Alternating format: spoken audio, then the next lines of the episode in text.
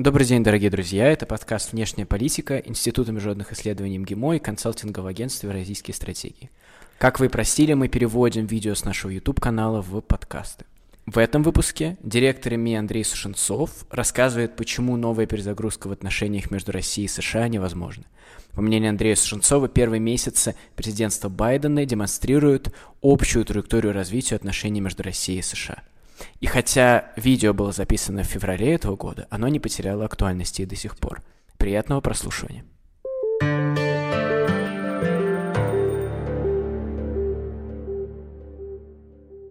Последние четыре года политика США в отношении России была продуктом межпартийной борьбы. Неудачная попытка импичмента, а сейчас повторная попытка. На смену импульсивности приходит системность. И американский президент теперь может взять обязательства, за которые он сможет отвечать. Означает ли это, что вторая перезагрузка возможна между нашими странами? Мы проанализируем сейчас выступление Барака Обамы в российской экономической школе и сравним приоритеты с ожиданиями нашей страны к США. Как изменятся российско-американские отношения при новой администрации Джо Байдена? Назовем три главных фактора. Первое. Россия перестанет быть узловым вопросом американской внутренней политики. Последние четыре года политика США в отношении России была продуктом межпартийной борьбы. Трамп пытался осуществить институциональный переворот, но с негодными средствами. Демократы отвечали. Многочисленные расследования Конгресса, Раша Гейт, расследование специального прокурора Мюллера, неудачная попытка импичмента, а сейчас повторная попытка импичмента. Значимость российского вопроса в американской политике была спекулятивной как перегретая акция на рынке. Сейчас этот политический рынок остывает, значимость российского вопроса падает. Но не исключено, что республиканцы теперь будут торпедировать президентство Байдена какой-то другой внешнеполитической темой, вероятно, связями его сына с Китаем. Во-вторых, на смену импульсивности приходит системность. И это плохо и хорошо одновременно. Характерными чертами Трампа была импульсивность, эгоцентричность. Он часто демонстративно оказывал силовое давление без больших последствий. Так проходило по поводу Северной Кореи, Сирии, Китая, попытка переворота в Венесуэле. Для стран, на которых он не может силовым образом давить, оказывалось экономическое давление на Россию, на союзников по НАТО, на Турцию – Трамп односторонне выходил из многосторонних режимов и сделок. Ядерная сделка с Ираном пострадала, договор о ракетах средней и меньшей дальности с Россией, Трамп вышел из Всемирной организации здравоохранения. В отличие от предыдущего президента-республиканца Джорджа Буша-младшего, Трамп хуже умеет создавать политические системы. И это хорошая новость. В администрации Трампа была беспрецедентная кадровая чехарда. Такого количества смены высших должностных лиц американская политика еще не видела. Трамп боролся с собственной партией. В результате республиканцы вели такой же саботаж собственного президента, как и демократы. Многочисленные утечки из овального офиса, кража документов со стола президента, дезинформирование первого лица о важных политических проблемах. Это беспрецедентные акты саботажа. В принципе, организационная слабость Трампа это не такая уж и плохая новость. Если вспомнить, как хорошо способный к организации крупных компаний президент Буш реализовывал свою стратегию на Ближнем Востоке, мы увидим, что было наломано масса дров. В этом смысле Трамп был исторически первым американским президентом за последние 40 лет, который не начал ни одной войны. В результате смены команды в Белом доме появится единый субъект, который не саботирует собственные действия. И американский президент теперь может взять обязательства, за которые он сможет отвечать. Это хорошо и плохо одновременно. С одной стороны, пришли более системные люди, которые будут реализовывать более системно политику сдерживания России и Китая. Но с другой стороны, уйдет вот эта импульсивная, бессмысленная напряженность и односторонние шаги. А значит, можно планировать будущее двусторонних отношений на ближайшие 4 года. Третье, в Белый дом придет опытная команда, которая уже имела опыт кризиса с Россией. Целый ряд фигур нового кабинета служили при администрации Барака Обамы, в том числе на российском направлении. Сам президент Джо Байден, госсекретарь Тони Блинкин, новый глава ЦРУ Билл Бернс, представитель по климату Джон Керри, заместитель госсекретаря Виктория Нуланд и некоторые другие. У этих людей уже больше не будет иллюзий о потенциальных возможностях в отношениях с нашей страной. Сами обожглись на инициированной этой же команде первой перезагрузки с Россией, акте Магнитского, Сноудене, кризисах в Ливии, Сирии, на Украине. Действительно, у команды Байдена есть обида на Россию. Они считают, что Россия помогла Трампу прийти к власти. С другой стороны, у них есть опыт кризиса с нашей страной, наиболее острого за последние годы, украинского кризиса. Но именно это я считаю хорошей новостью. В Белый дом приходят люди, которым не нужно заново получать опыт отношений с Россией, они уже его имеют. Они сами инициировали, стояли у истоков вот этого Russia Gate, преследования любого российского следа в американской политике. Значит, российско-американские отношения будут походить на российско-турецкие отношения, которые часто переходят из кризиса к сотрудничеству.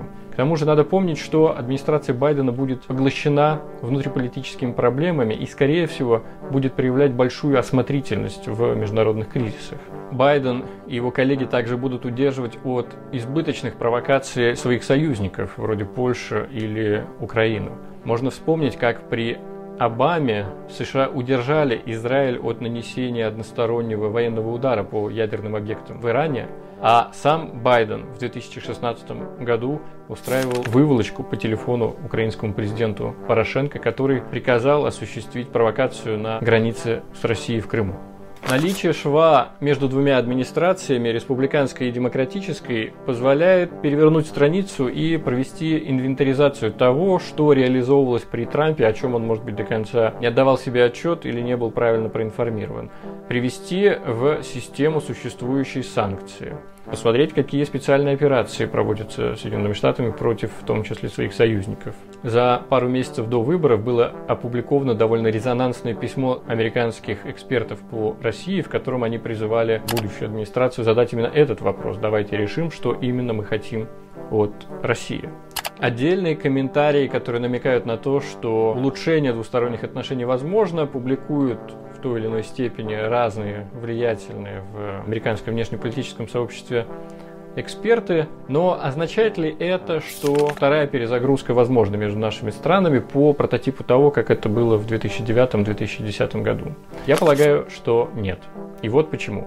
Давайте проанализируем условия, которые Россия и США выдвинули друг другу в 2008-2009 году для того, чтобы улучшить двусторонние отношения сближение взаимно не было безусловным. Стороны выдвигали друг в отношении друга определенные требования. Мы проанализируем сейчас выступление Барака Обамы в Российской экономической школе в Москве в 2009 году и сравним содержащиеся в этой речи приоритеты в отношении России с ожиданиями нашей страны к США, которые заложены в концепции внешней политики России 2008 года.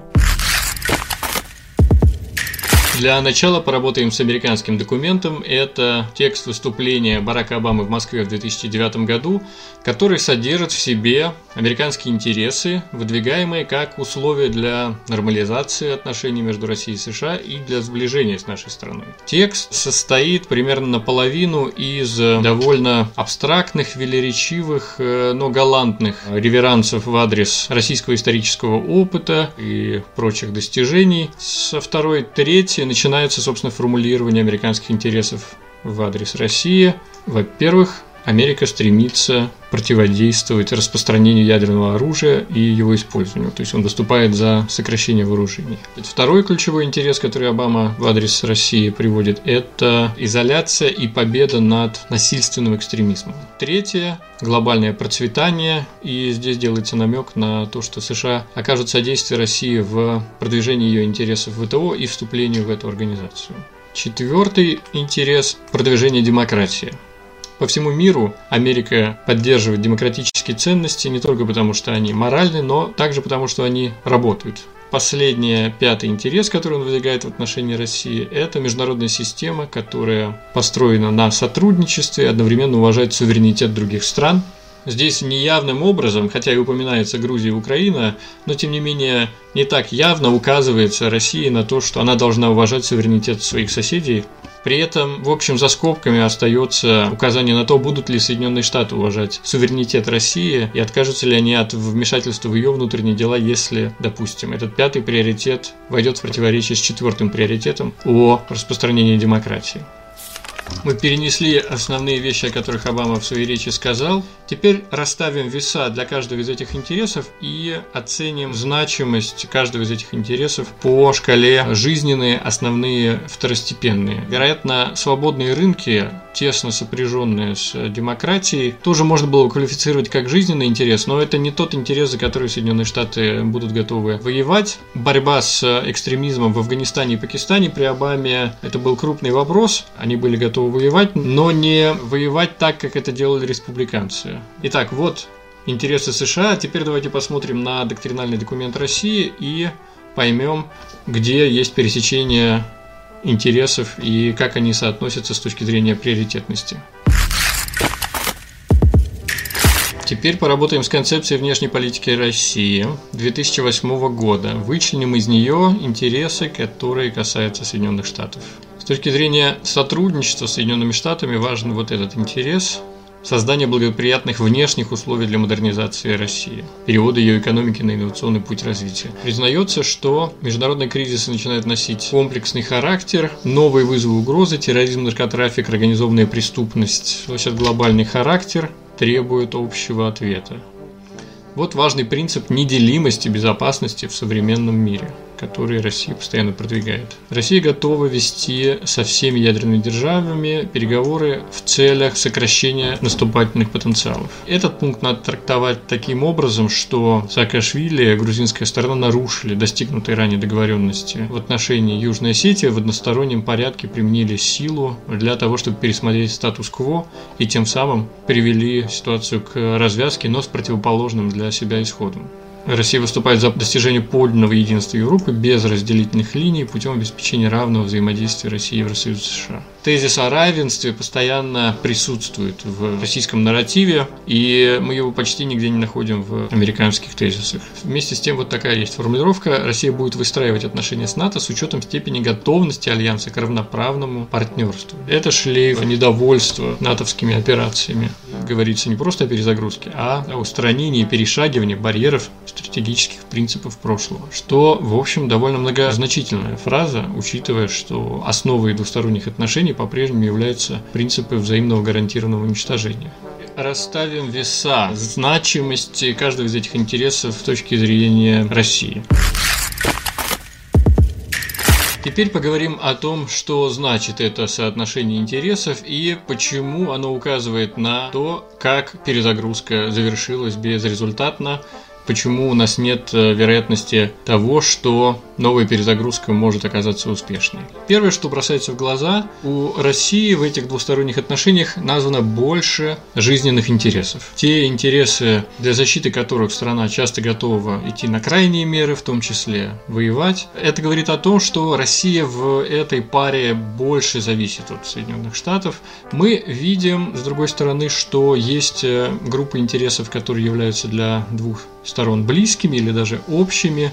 Допустим, крайне важный для американцев интерес вот борьба с экстремизмом в Афганистане и Пакистане сочетается с российским интересом в борьбе с террором. И здесь, как мы знаем, было большое сотрудничество в ходе перезагрузки. Россия содействовала США в доставке грузов по собственной территории э, в Афганистан не распространение оружия массового уничтожения, ракетной угрозы со стороны Ирана и Северной Кореи сочеталось с российским интересом о нераспространении АМУ. Россия даже присоединилась к инициированным Соединенными Штатами санкциям против Ирана, которые были приняты Советом Безопасности ООН. Тезис Обамы о свободе рынков, о сотрудничестве в сфере энергетики с нашей страной сочетается с российским интересом на вступление в ВТО, создание экономического фундамента для отношений с США. И здесь тоже было много сделано. Однако мы увидим, что те интересы, которые являются жизненными для России, совершенно не таковы для Соединенных Штатов. И если мы сейчас зададим сортировку по значимости российских интересов, мы увидим, что ее жизненные интересы касаются тех сюжетов, которые совершенно вторичны для США или совершенно противоположный имеют видение на этот интерес. Допустим, американский интерес по демократизации – он сталкивается с целым рядом крупных и значимых российских интересов. В первую очередь, невмешательство во внутренние дела, во внутрироссийские дела. Россия энергично выступает против американских любых несогласованных с Россией действиях на постсоветском пространстве, особенно в Грузии и на Украине. Один из ключевых российских тезисов, постоянно он звучит, против блокового подхода к безопасности в Европе против сдерживания России. И вот это требование России о равенствах, она совершенно не находит никакого отражения в американских приоритетах, они не слышат этот аргумент. Перечень российских крайне важных жизненных интересов, претензий, условий в отношении США встречал американское игнорирование или замалчивание, уход от ответа, манипулирование. В конечном счете перезагрузка потерпела крах, американцы не смогли отказать себе в, в вмешательстве во внутренние дела, стали поддерживать продемократические, как им казалось, движения на Ближнем Востоке и на постсоветском пространстве. Ну и после интервенции в Ливии очень остро встал вопрос о нарушении устава ООН, принципа суверенитета. Энергично развивалось американское военное строительство в Европе, и в конечном счете, когда в 2013 году на Украине стал разворачиваться внутриполитический кризис, США тоже не смогли остаться в стороне. Одна из сторон украинского кризиса стала ратовать за участие Запада, и это вызвало глубочайший международный кризис в Европе и глубочайший кризис российско-американских отношений. Наш анализ показывает, что главная причина неудачи перезагрузки 2009-2010 годов в несовпадении ожиданий сторон друг от друга и в несовпадении их взаимных интересов. Мы полагаем, что Москва в тот момент выставила слишком много важных интересов, на которые Вашингтон не был готов откликнуться или считал их для себя второстепенными и был готов их проигнорировать. Для Обамы Перезагрузка скорее не было предложением пойти на компромисс, а было жестом вежливости. Реальные уступки были возможны для США только по второстепенным вопросам, в то время как для Москвы большинство из этих сюжетов были крайне значимы. Мы видим, что сейчас условий для второй перезагрузки нет. Но с другой стороны, мы также видим, что те же самые люди, которые инициировали первую перезагрузку, а затем с этой высокой точки скатились до украинского кризиса, одной из самых низших точек российско-американских отношений, они получили главное – опыт. Вероятно, это является довольно твердым основанием для российско-американских отношений, которые теперь будут лишены взаимных иллюзий и будут построены на рассудочном основании. Хорошо, по крайней мере, что из них уходит импульсивность, непоследовательность и появляется предсказуемость. Даже если отношения будут трудными и напряженными, можно планировать на ближайшие 4 года.